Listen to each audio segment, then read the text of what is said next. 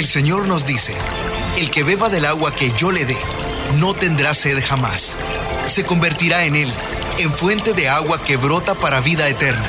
Y para conocer más de esa agua que nos da vida, Buenos días en el camino presenta El Cántaro, un segmento conducido por el padre José Román Flecha, doctor en teología moral, quien nos orienta sobre la verdad de nuestra fe. A continuación,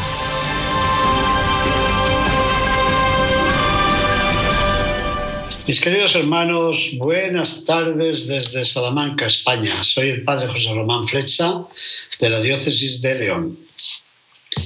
Bueno, los días pasados les he leído algún capítulo de mi reciente libro Testigos de la Pasión del Señor, porque nos estamos acercando a los días de la Semana Santa. Hemos ido recordando algunos personajes, imaginándonos qué podrían haber escrito si hubieran tenido el tiempo, el humor, la posibilidad de escribir sus memorias. Hemos hecho hablar al hombre del cántaro, a algunos apóstoles, a Juan Marcos y hoy, hoy yo quisiera, quisiera presentarles a un personaje nuevo, a ver qué les parece. No sé si decir el nombre. Sí, se lo voy a decir. Se trata de Caifás. ¿Qué les parece? Yo creo que podría haber escrito algo parecido a esto. Ha pasado mucho tiempo, pero me resulta imposible olvidar a Jesús, hijo de José, y sus continuas contradicciones. Al parecer, embaucaba a muchos con aquella afirmación que le hacía aparecer ante las gentes como un justo. Solía decir, no busco mi voluntad, sino la voluntad del que me envió. ¿Quién podría oponerse a esa decisión de alguien que desea que la voluntad del Altísimo sea lámpara para sus pies, como dice el Salmo? Sin embargo, Muchas de sus afirmaciones eran claramente blasfemas. Sus oyentes aseguraban que Jesús solía decir que era hijo de Dios y que su padre le revelaba todo lo que hacía y decidía sobre él, sobre nuestro pueblo y sobre toda la humanidad. Es más, Jesús llegaba a afirmar que Dios le había dado el poder de perdonar los pecados, de resucitar a los muertos, y de juzgar a todos los hombres. Al parecer, creía que bastaba escuchar su palabra para poseer la vida eterna. Puesto que su Padre dispone de la vida de todos los seres vivientes, había concedido a su Hijo el poder de disponer de la vida de los hombres. Evidentemente, Jesús tenía la osadía de hacerse igual a Dios. Por eso se permitía interpretar a su modo la santa ley que ordena respetar el sagrado descanso del sábado. Cada noticia que me llegaba sobre el Galileo era una alarma más inquietante que la anterior.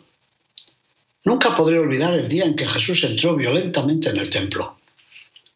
Según me contaron algunos de los presentes, con un látigo improvisado expulsó de los atrios a los que vendían los corderos para la Pascua. Se dice que por un momento se detuvo ante los que vendían las tórtolas y los pichones que suelen ofrecer los pobres al presentar sus primogénitos al Señor.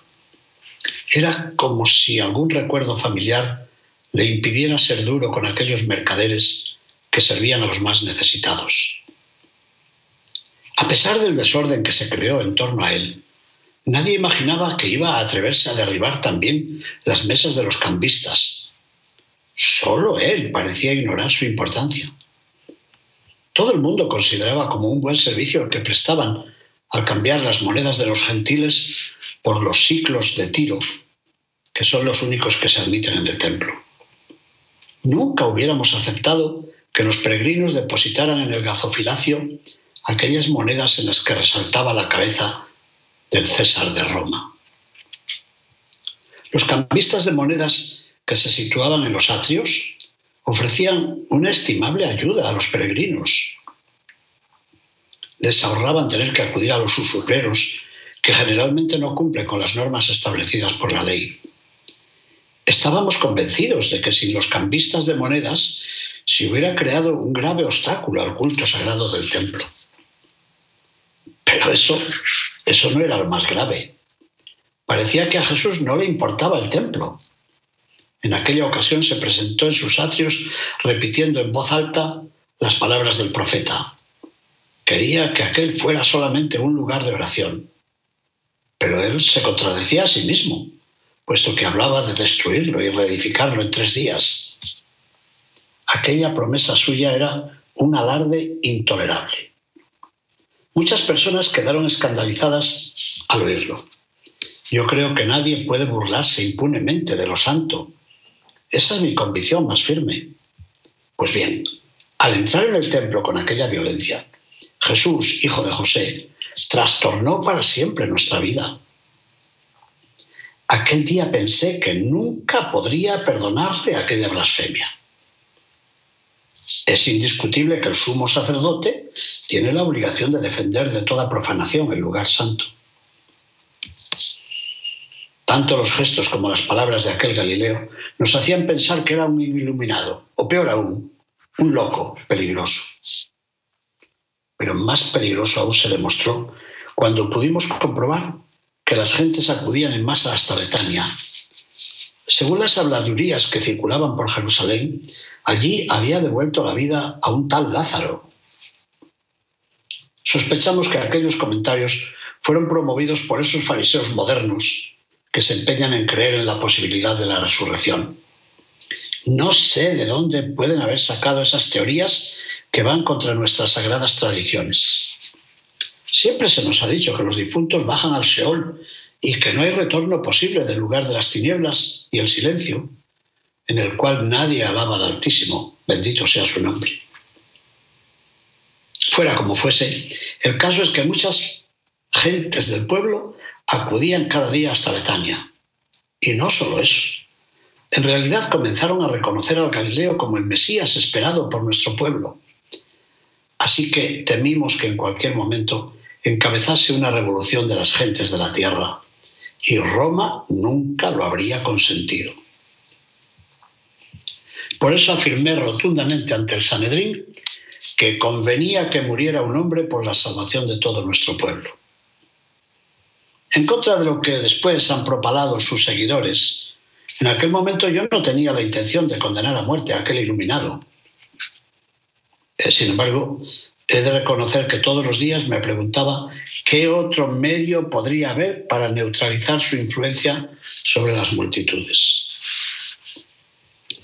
Claro que la situación se complicó todavía más cuando los galileos que habían subido a Jerusalén, acompañándolo desde Jericó, entraron con él en la ciudad aclamándolo como hijo de David.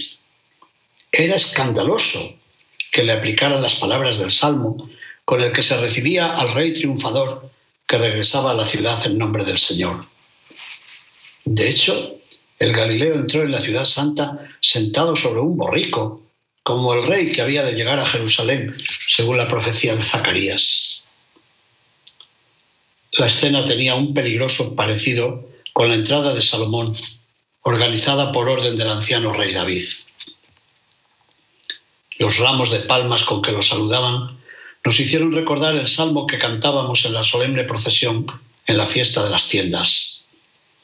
Y los vestidos que las gentes tendían a su paso por el suelo evocaban sin duda la entronización del rey Jehú, tras haber sido ungido como rey por orden del profeta Eliseo.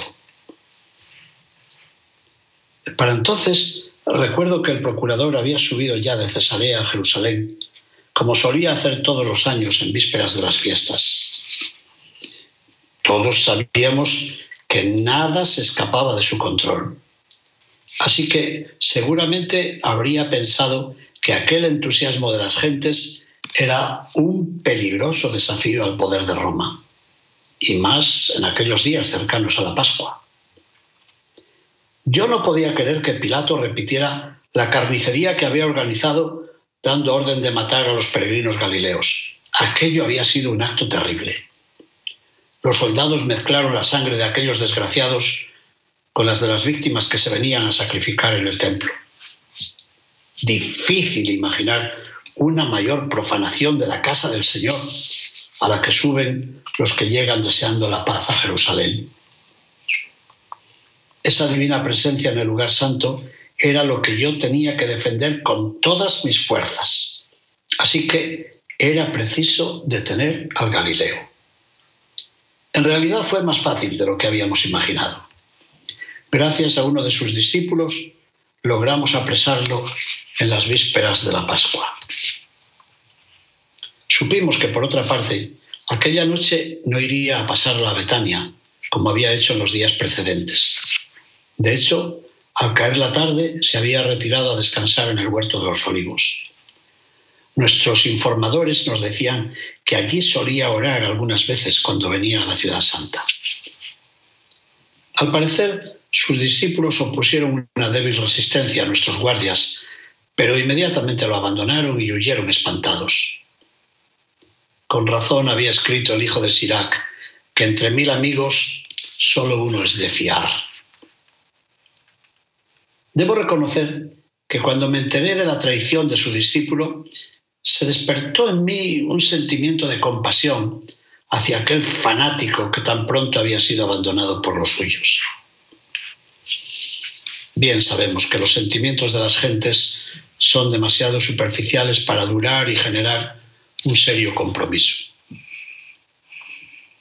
Evidentemente, el Galileo no era más que un pobre hombre. Su aparente mansedumbre era la manifestación de su cobardía. Pero yo, yo no podía volverme atrás. El tiempo urgía, así que lo antes posible reuní al Consejo con la intención de que todos sus miembros pudiesen escuchar y juzgar a aquel falso profeta. Por supuesto que al tenerlo ante mí aquella noche, no me detuve en pedirle que expusiera las razones de aquel desorden que había creado en los atrios del templo. Es verdad que aquel recuerdo era el que más me irritaba, pero me importaba mucho más pedirle explicaciones sobre dos de sus ideas más provocadoras.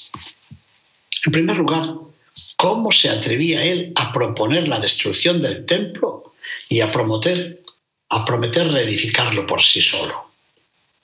¿Es que no era capaz de medir la gravedad de lo que se proponía?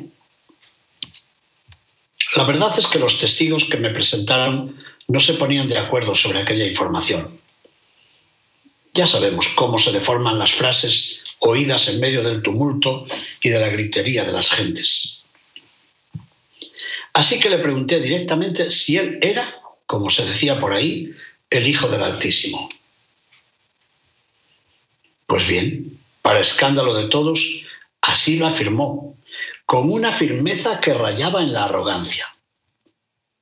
Ante todos los miembros del Consejo Sagrado quedó de manifiesto que el Galileo no era más que un pobre loco.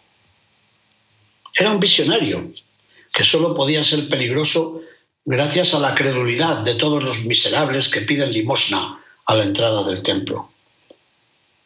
O de esos enfermos que buscan curación en las aguas de la piscina de Bethesda.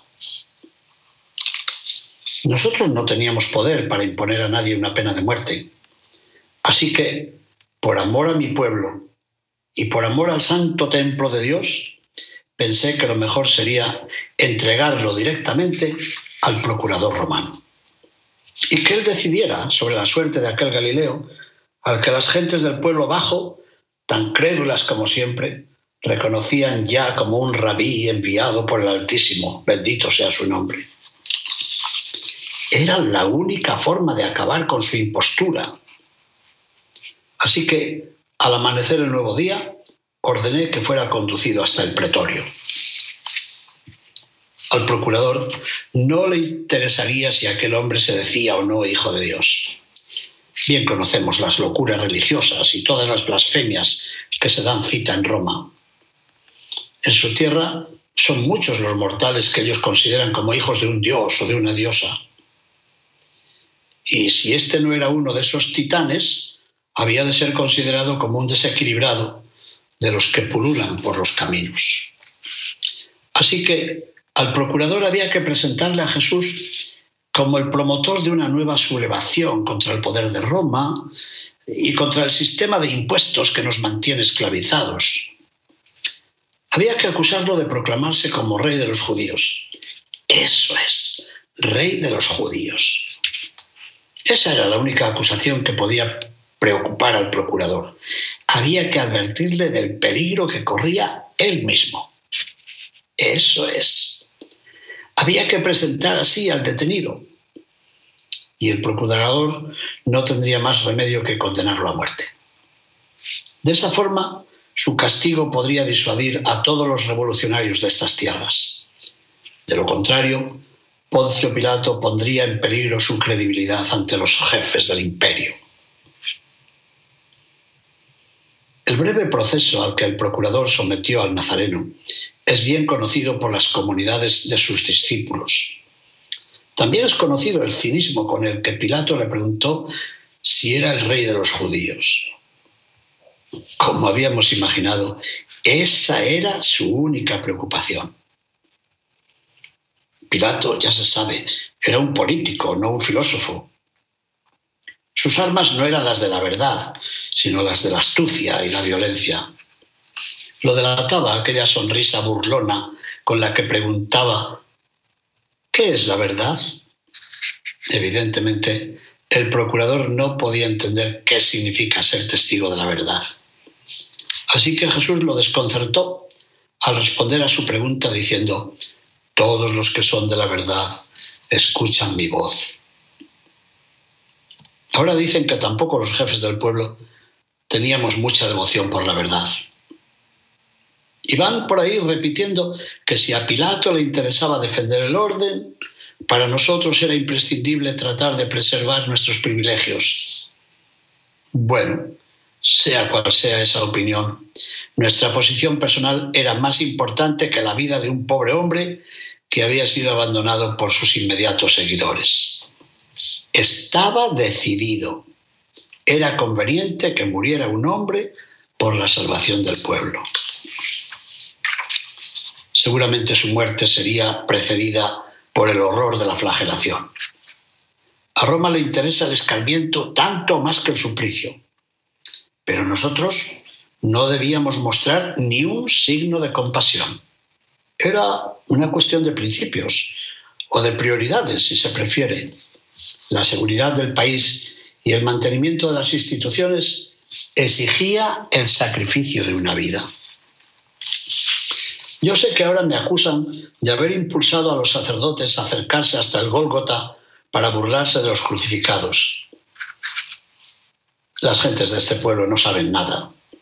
Los sacerdotes no trataban de burlarse del Galileo, solo le reprochaban las horribles blasfemias que había proferido en los atrios del templo siempre habría presumido de la protección que le dedicaba su padre, su padre celestial. Así que ahora le echaban en cara aquel engaño, puesto que el Altísimo lo había abandonado precisamente cuando más lo necesitaba. ¿Y qué más puedo decir? Ha pasado ya algún tiempo, pero el recuerdo de Jesús, hijo de José, no se desvanece en mi mente.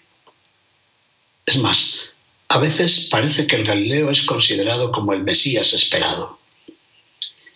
Es verdad que son muy pocos quienes lo consideran todavía como el Salvador de nuestro pueblo, como el que el Señor nos envió en Judas Macabeo. Muchos lo identifican más bien con el siervo de Dios que cantaban los poemas que leemos en el libro de Isaías. El caso es que ahora sus discípulos van por todo el mundo propalando que en nuestra decisión había una profunda y verdadera afirmación. ¿Quién lo iba a pensar? En realidad creen que Jesús murió por la salvación del mundo y no solo del pueblo judío. Y ese es el núcleo de su fe. Dicen que elevado en la cruz reunió a los hijos de Dios dispersos. Bueno, ellos sabrán lo que significan esas predicaciones. Yo tengo además contra ellos un engaño mayor que todos aquellos a los que nos tenía habituado su maestro. Apenas pasado el descanso del sábado, robaron del sepulcro su cadáver para ocultarlo en algún lugar desconocido. Y lo que es más grave, ahora recorren el mundo afirmando descaradamente que Dios lo resucitó al tercer día, haciéndolo salir del Seol o morada de los muertos. Nosotros, los sacerdotes, creemos que esas afirmaciones sobre la resurrección de los muertos son tan solo fantasías de algunos iluminados de nuestro pueblo. Allá los fariseos con esa idea de que alguien puede retornar de la morada de los muertos. No me extraña que algunos de ellos se hayan unido al grupo de los seguidores del Galileo. Yo siempre he estado convencido de que Jesús no era más que un fanático y un loco. Y como tal, creo que era muy peligroso para la paz y la tranquilidad de nuestro pueblo. La unanimidad con la que le condenó el Sanedrín en pleno es el mayor signo de la verdad que nos asistía. Siempre he pensado que la decisión de las mayorías nunca puede ser equivocada. La seguridad en las decisiones vale mucho más que la verdad. Es preciso estar de acuerdo, aunque sepamos que estamos en el error. Pero esta vez ha quedado muy claro el engaño de aquel falso profeta que pregonaba desde Galilea a Jerusalén que él era la verdad. Más aún, que él era el Hijo del Altísimo, bendito sea su nombre. Que él era el Hijo del Altísimo.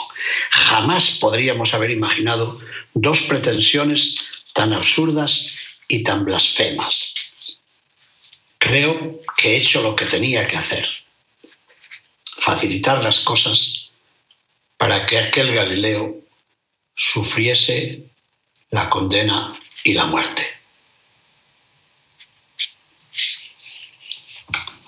Mis queridos hermanos, no sé qué les habrá parecido este presunto escrito de Caifás se lo ofrezco con toda sencillez y con un cierto remordimiento en mi conciencia. Ustedes dirán, bendiciones. Buenos días en el camino presentó El Cántaro con el padre José Román Flecha. Esperamos que hayas disfrutado de este mensaje producido por El Sembrador. Si resides en Los Ángeles y a sus alrededores, recuerda que puedes ver la programación de ESNE las 24 horas al día a través de la señal abierta digital en Canal 56.2 y por la radio. También nos puedes escuchar y ver por medio de la aplicación ESNE en tu celular. Búscanos en las redes sociales y en nuestro canal de YouTube como Noel Díaz ESNE. No te pierdas la gran variedad de mensajes y artículos religiosos para el crecimiento de tu vida espiritual. El número de nuestras oficinas es el 773-777-7773 y puedes visitarnos por internet a elsembrador.org. El Sembrador Nueva Evangelización. Gracias por ser parte de esta gran familia. ¿Sabías que? La 540M en Salinas, California es la primera estación de ESNE, con programación 100% católica, totalmente en inglés, y la gran noticia es que la puedes escuchar en cualquier parte del mundo, a través de la página jesusthesower.com y de la aplicación ESNE. Pasa la voz a tus hijos, amigos y familiares que se comuniquen mejor en inglés para que reciban el mensaje de la palabra de Dios.